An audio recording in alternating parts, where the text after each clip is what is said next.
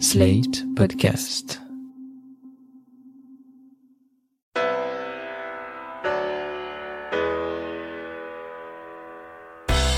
Bonjour et bienvenue dans le monde devant soi, je suis Christophe Caron et chaque semaine nous revenons sur l'actualité politique française ou internationale avec Jean-Marie Colombani, directeur de la publication de Slate.fr et Alain Frachon, éditorialiste au Monde et spécialiste des questions internationales. Bonjour messieurs. Bonjour Christophe. Bonjour Christophe. Alors Jean-Marie Alain, quand vous m'avez dit cette semaine que vous aimeriez que nous consacrions cet épisode du monde devant soi au budget européen, je ne vais pas vous cacher que j'étais pour le moins sceptique. Et finalement, vous avez eu raison d'insister tant ce premier round de négociations pour le budget de l'Union pour 2021-2027 en dit long sur l'avenir de l'Europe et sur les lignes de fracture qui la traversent. Ce budget, c'est le premier à être discuté depuis le Brexit. Le Royaume-Uni était le deuxième contributeur net, juste après l'Allemagne. Son absence, elle entraîne un trou de 75 milliards sur 7 ans pour l'Europe, et les 30 heures de négociations menées la semaine dernière n'ont pas suffi pour mettre les 27 d'accord. Aucun budget n'est bouclé.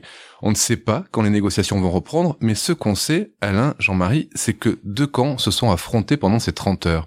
D'un côté, les frugaux, vous allez me dire qui ils sont, et de l'autre côté, disons, les amis de la cohésion. Alain, c'est bien résumé? Alors, les frugaux, ce sont en général des pays qu'on appelle des contributeurs euh, nets au budget européen. C'est-à-dire que si on calcule ce qu'ils reçoivent du budget européen, et uniquement du budget européen, ce qui est une mauvaise façon de calculer, et si on calcule ce qu'ils donnent au budget européen, 1% de leur produit intérieur brut, ils sont des contributeurs nets. Vous avez notamment l'Autriche, euh, le Danemark, les Pays-Bas, la Suède, on appelle ça le groupe des quatre, et la plupart du temps, on ajoute aussi l'Allemagne avec eux, qui souvent, mais pas toujours, euh, euh, se trouve dans ce groupe dit des frugaux, c'est-à-dire des gens qui veulent contenir le budget européen autour de 1% à 1% et quelques du, euh, de la richesse du revenu national de l'Union européenne, qu'on soit à 28 ou à 27. Et de l'autre côté, vous avez des pays plus dépensiers, des pays qu'on appelle aussi ceux de la cohésion, c'est-à-dire les pays qui bénéficient le plus, on en parlera tout à l'heure, des fonds structurels de l'Union européenne. Ce sont des fonds pour des investissements en infrastructure. On les appelle aussi les fonds de cohésion. Voilà, il y a parmi les camps, parmi les camps qui se composent et qui se recomposent à l'intérieur de l'Union européenne, chaque fois que l'on décide de ce budget pour sept ans, eh bien, on retrouve ces deux familles euh, ennemies. Vous avez évoqué le Brexit. Il n'y a pas que le Brexit qui nous gêne. Le Brexit, ça fait un trou dans la caisse, puisque évidemment les Anglais ne sont plus là pour payer leurs contributions.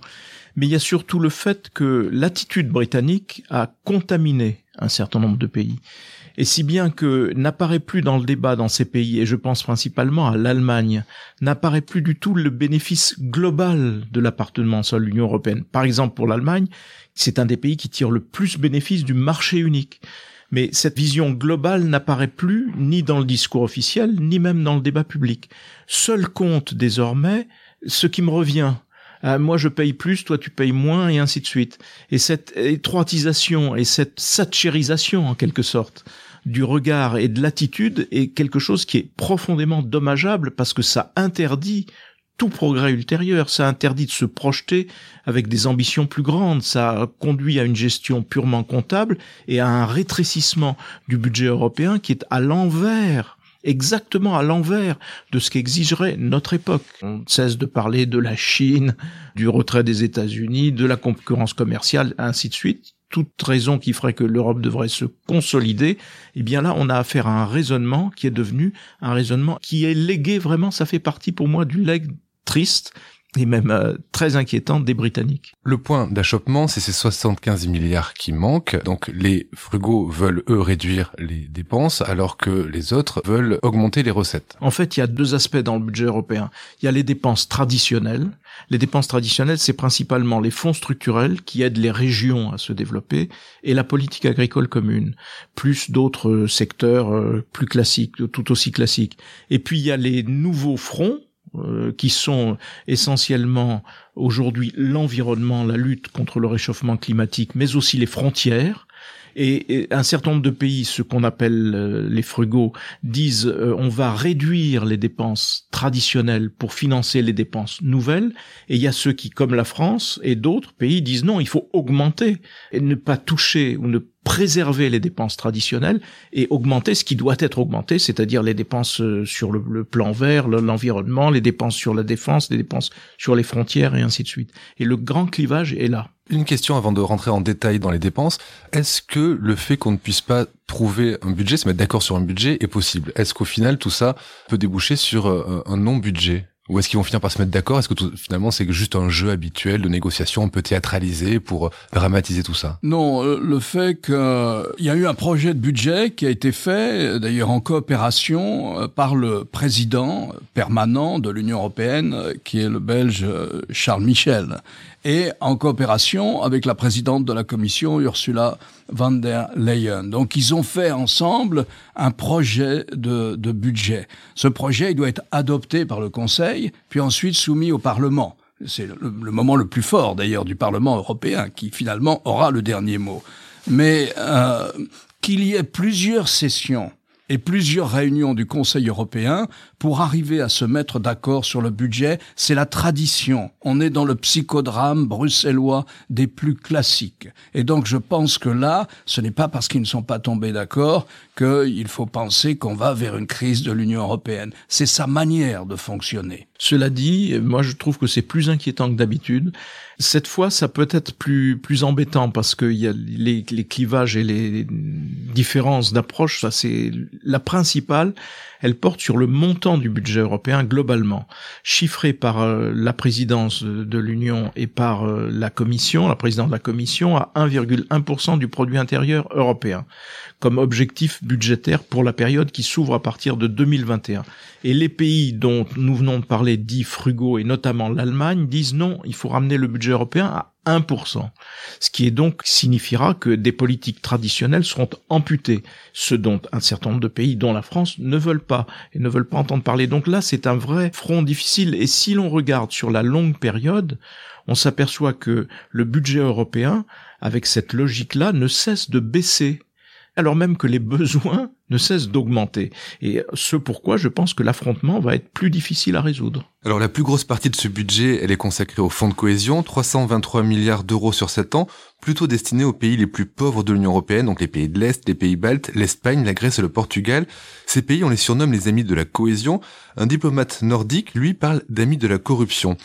Est-ce qu'il n'y a pas une part de vérité dans ce surnom? On se souvient de cette enquête du New York Times sur l'utilisation de l'argent de la PAC en Hongrie, Comment être sûr de la bonne utilisation de ces fonds? C'est un des débats, bien sûr. Je crois qu'il y a peu d'éléphants blancs, comme on disait avant. Il y a assez peu d'éléphants blancs. Il y a peu d'autoroutes qui mènent dans les champs. Mais il y en a quelques-uns, comme ça, on en a constaté.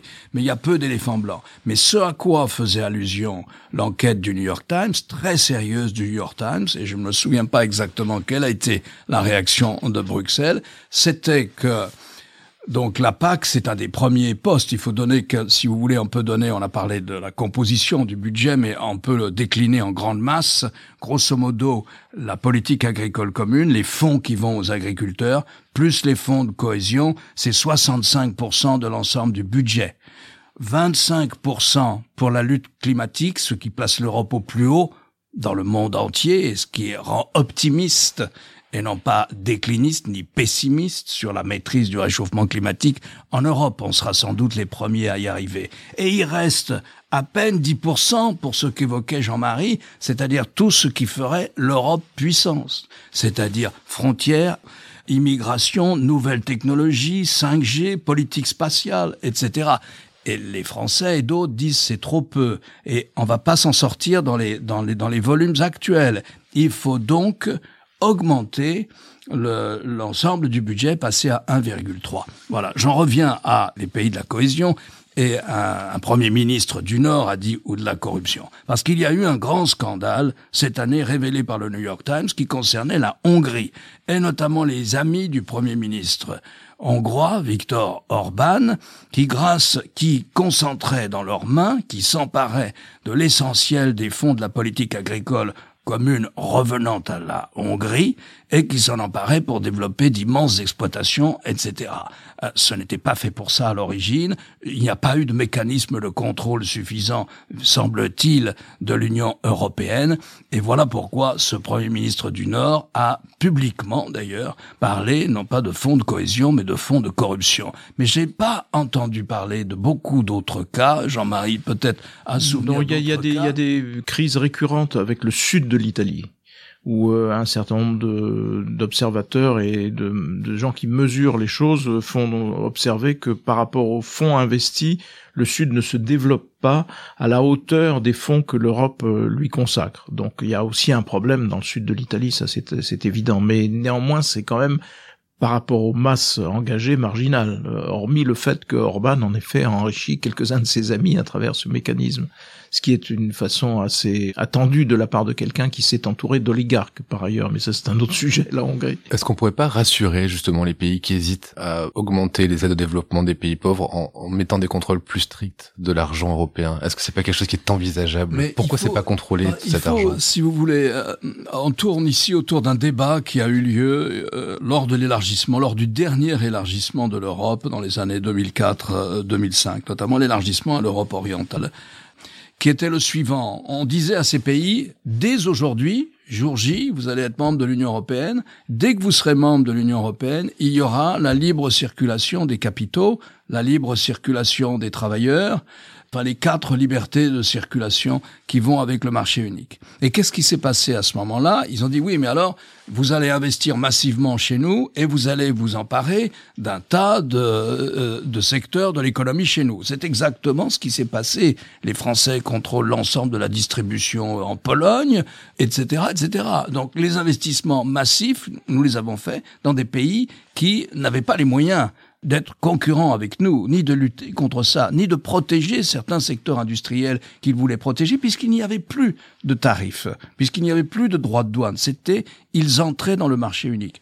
En contrepartie, on leur a dit, on fera comme on a fait pour l'Irlande, le Portugal, etc., vous bénéficierez de l'essentiel de ce que nous appelons les fonds de cohésion, qui sont des fonds structurels. Donc certes, c'est vrai, nous allons investir massivement chez nous, là où ça nous intéresse, et vous ne pourrez pas investir massivement chez nous parce que vous n'en avez pas les moyens, mais vous aurez la part la plus grande des fonds structurels. Et c'est ce que nous disent sans arrêt les Polonais, les Hongrois ou les autres, etc. Ils nous disent, écoutez, les fonds structurels ne sont pas un cadeau. Ils font partie du marché que nous avons conclu en acceptant les règles du marché unique qui nous intéressaient, parce que ça les intéressait d'avoir la liberté des travailleurs, ça les intéressait de circulation, ça les intéressait aussi de bénéficier des investissements britanniques, allemands, français, italiens, etc. Mais, ok, le marché, c'était ça. Vous, vous respectez les règles du marché unique, nous investissons chez vous, mais en contrepartie, vous allez avoir l'essentiel des fonds vous permettant de développer votre économie et notamment vos infrastructures. Alors, vous l'avez dit Alain, il y a les fonds structurels qui pèsent lourd dans le budget européen. L'autre poste de dépense, c'est la PAC. On est en plein salon de l'agriculture et visiblement, au niveau de la PAC, c'est plutôt mal parti pour que les niveaux d'investissement soient maintenus. On a l'impression que la France n'a pas réussi à imposer, euh, à imposer un budget pour la PAC assez important. Est-ce qu'on a beaucoup à perdre dans ces discussions-là Et est-ce que Macron et le gouvernement français est en mauvaise posture dans les négociations avec l'Europe? La France n'est pas seule à défendre la politique agricole commune. Nous ne sommes pas le seul pays. Par exemple, alors pour le coup, l'agriculture allemande a puissamment profité aussi de la politique agricole commune. C'est vrai que c'est un point fort pour la France de, de, de être toujours aux avant-postes de la défense de la PAC. Et c'est en effet un des points clés du désaccord, puisque un certain nombre de pays voudraient voir euh, les dépenses traditionnelles, encore une fois, politique agricole commune, mais aussi fonds structurels, se réduire pour pouvoir investir sur des secteurs considérés comme plus porteurs aujourd'hui, alors que l'attitude française, à l'inverse, consiste à préserver ce qui existe et à ajouter pour pouvoir évidemment développer cela. Là, on, se heurte à un, problème comme sur d'autres sujets de solidarité. Il y a de moins en moins d'élan de, solidarité à l'intérieur de l'Europe et de plus en plus de, j'allais dire, de d'experts comptables, euh, sans dire du mal des experts comptables, mais qui regardent en effet ce que je gagne ou ce que je ne gagne pas ou ce que toi tu gagnes et ce que t- et ainsi de suite. Et ça, c'est une approche absolument déplorable. Mais c'est vrai que sur ce sujet, Emmanuel Macron n'est pas isolé, mais il est objectivement en difficulté.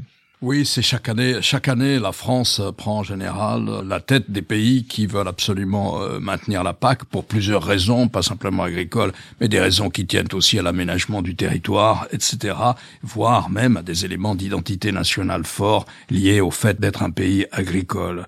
Donc euh, c'est vrai que c'est une bataille traditionnelle. Euh, en général, on, ça finit par un compromis. Et euh, je ne connais pas d'exemple où il n'y ait pas eu, in fine, un compromis, notamment sur la PAC. D'une façon générale, il y a une distance ou une frontière désormais entre les pays qui se satisfont de l'état des lieux et qui considèrent que le marché unique, ça leur va. D'ailleurs, ils en profitent et il faut que les choses continuent comme ça en réduisant les dépenses progressivement. Et d'autres qui veulent aller plus loin qui ont un projet pour l'avenir. Et il faut bien reconnaître que du côté de ceux qui ont un projet pour l'avenir et qui veulent aller de l'avant et conforter l'Europe, il y a essentiellement Emmanuel Macron. Il y avait avant le couple franco-allemand, aujourd'hui, il y a Emmanuel Macron, et puis autour, il y a plus grand monde, ou il n'y a pas grand monde, en tout cas, l'Allemagne n'est plus là. Et c'est bien là qu'est la, la, difficulté. Cette discussion budgétaire, elle se déroule dans un mauvais contexte à cause de ces considérations, notamment en Allemagne. Alors, on peut se dire aussi, et Alain me contredira ou me confortera, que traditionnellement, depuis que la chancelière est chancelière, on a affaire à ça on a affaire à un comportement de, ralentissement, de lenteur, de précaution et d'arguments souvent euh, d'ordre, euh, j'allais dire, d'orthodoxie économique pour freiner ou pour aller moins loin, voire même pour réduire. C'est un comportement classique chez la chancelière.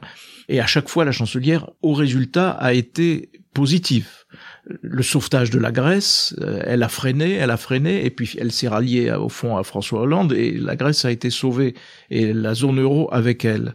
Là, ce qui est difficile à mesurer, c'est que la situation politique allemande a changé profondément la situation politique de la chancelière n'est plus si solide et l'Allemagne est entrée dans une période de trouble politique sous la pression des populistes et ces populistes ne sont pas présents uniquement en Allemagne, ils font une pression qui va au fond dans le sens, euh, j'allais dire, des brexiteurs et qui euh, alimente un courant qui euh, passe d'abord par l'absence de solidarité et peut déboucher sur une critique beaucoup plus radicale, voire des envies de sortie de l'Union. On n'est pas là en Allemagne, mais l'Allemagne est devenue le point faible par rapport à ceux qui voudraient, comme la France et comme Emmanuel Macron, aller plus avant. Justement, je voulais vous poser la question. Vous avez parlé de ces pays qui voulaient que rien ne change, de ces pays qui veulent aller plus loin dans la construction européenne.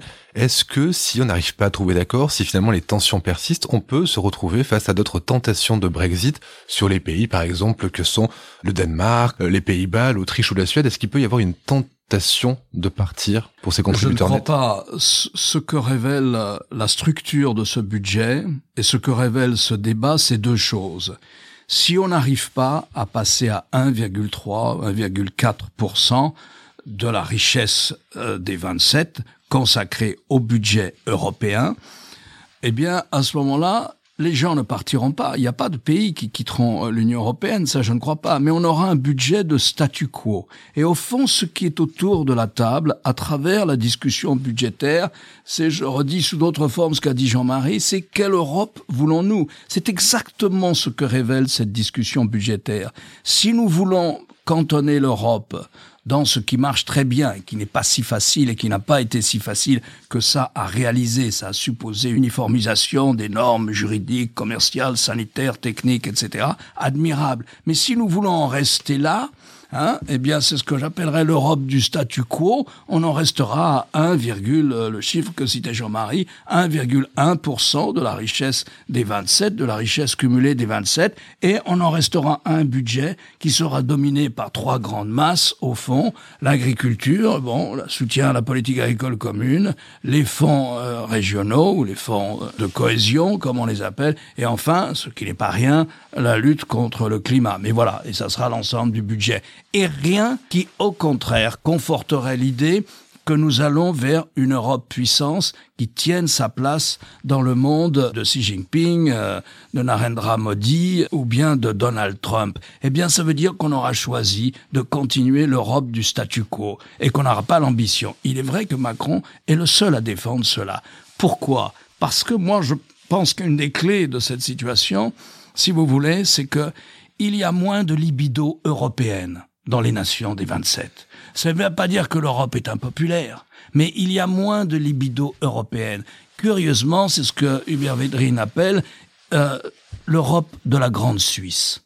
Voilà, nous ne sommes pas dans les grandes batailles de l'histoire, nous ne pèserons pas dans les grandes batailles de l'histoire, alors même que la démographie nous signale que si nous ne changeons pas d'attitude à cet égard, eh bien nous serons des peuples soumis. Il est plus évident pour les populistes de jouer justement sur le sur les problèmes budgétaires, pour justement pour éloigner les populations du sentiment européen. Comment faire comprendre à ces populations que l'Europe c'est autre chose qu'un budget?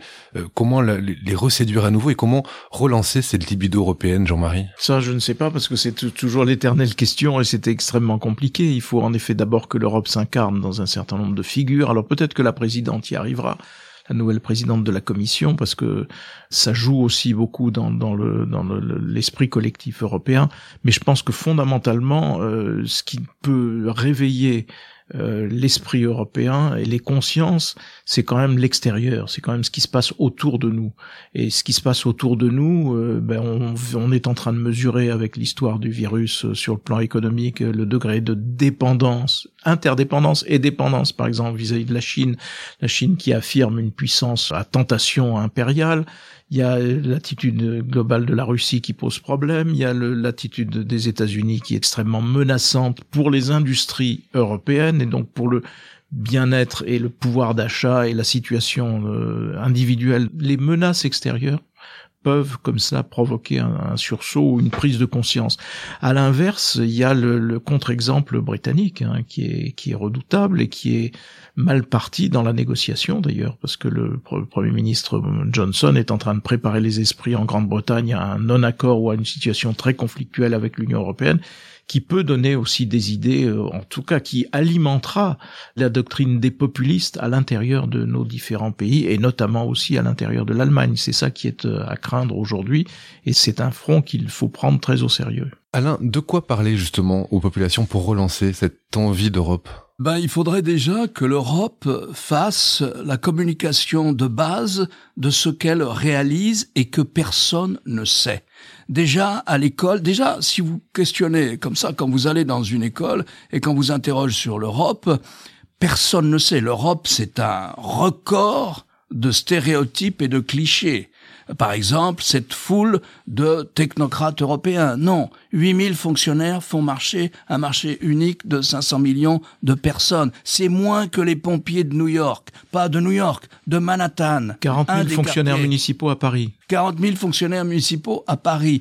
Donc, si vous voulez, tous ces stéréotypes sont écrasants. Pas de démocratie en Europe. Certes, alors, toute décision du Conseil européen est naturellement prise par des gouvernants élus, par nos gouvernants. Non seulement il y a ce filet de sécurité démocratique, mais toute décision va ensuite au Parlement européen, toute directive. Lesquelles directives, avant d'être transmises et transformées en, en législation nationale passe devant les parlements nationaux? C'est-à-dire qu'à au moins quatre reprises, vous avez un contrôle démocratique de la décision européenne. Où est l'absence de démocratie? Qui, dans une salle d'école de première ou de terminale, sait comment se prennent les décisions européennes C'est pas compliqué il y a le législatif, c'est le Conseil européen, hein, c'est Macron et les autres, etc. Ça peut être au niveau des chefs d'État, ça peut être au niveau des ministres. Hein, ok. Il y a ensuite le Parlement qui vote les directives, et enfin il y a la Commission qui les exécute. D'elle-même, elle ne décide rien. C'est absurde de l'accuser toujours les commissaires comme étant des sortes de, de monstres techno-bureaucratiques qui nous imposeraient leurs décisions. Non, ils appliquent les décisions prises de la manière la plus démocratique qui soit jusqu'à preuve du contraire. On ne sait pas ce qu'ils font. Prenez un exemple, si vous voulez.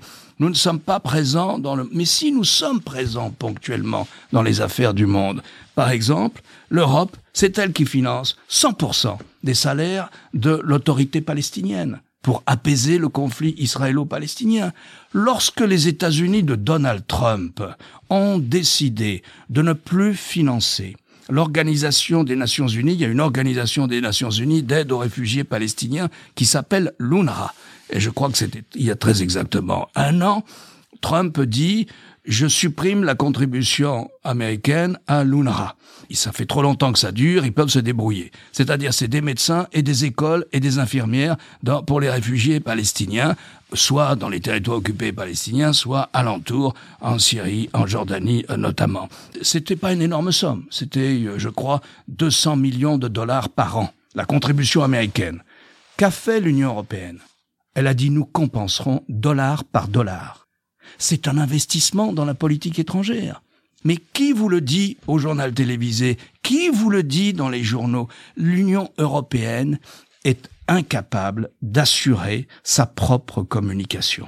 J'ai bien peur qu'on puisse résumer la situation de l'Europe avec cette citation d'un des diplomates pendant les négociations qui a dit qu'un bon compromis est un compromis où personne n'est satisfait. Certes, mais ça c'est, euh, j'allais dire, un, problème très français aussi de considérer le consensus ou le compromis comme quelque chose de, de négatif, alors que c'est bien souvent la seule façon d'avancer. Mais ça c'est un, vous avez raison de terminer sur cette note, euh, Christophe. Merci messieurs, à la semaine Merci prochaine. Christophe. Vous venez d'écouter Le Monde devant soi, un podcast slate.fr à retrouver tous les samedis matins sur slate.fr ou sur votre application de podcast préférée. Si vous avez aimé, n'hésitez pas à vous y abonner et à nous mettre 5 étoiles.